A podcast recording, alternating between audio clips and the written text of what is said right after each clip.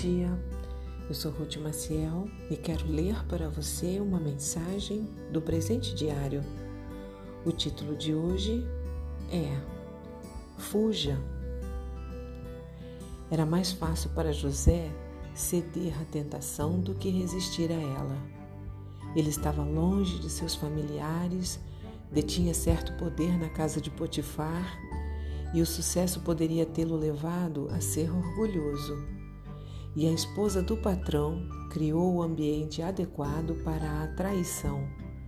Casa vazia, ninguém olhando, mas Deus via tudo.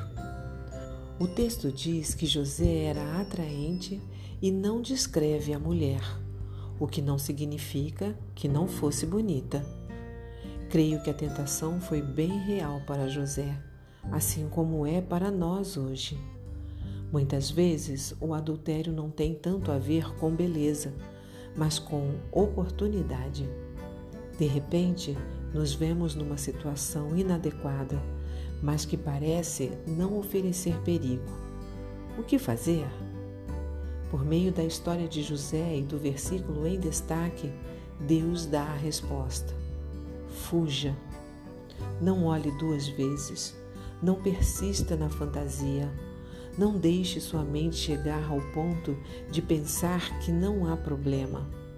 É hora de demonstrar integridade e fidelidade a Deus. É verdade que no início ele até explicou a ela o motivo de não trair a confiança do patrão e muito menos desagradar a Deus. Ela continuou insistindo: ele recusava-se até a ficar perto dela. Porém, a situação chegou num ponto crítico em que não adiantava argumentar. Restou-lhe fugir. Interessante que ele até deixou o manto com ela, não ficou perdendo tempo e permitindo que seu desejo o aflorasse. É verdade que tal peça de roupa foi usada por ela como prova da traição mas a urgência da fuga mostra o quanto ele estava disposto a obedecer a Deus.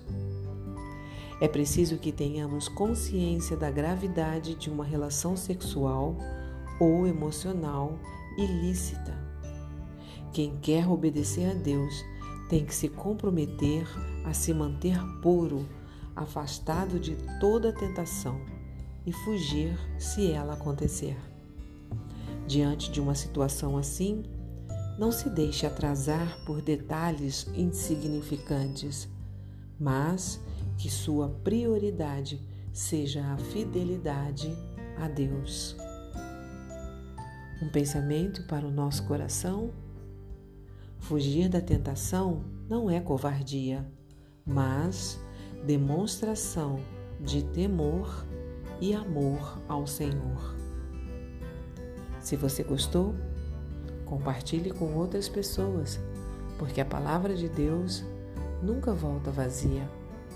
Tenha um bom dia e fique na paz do Senhor.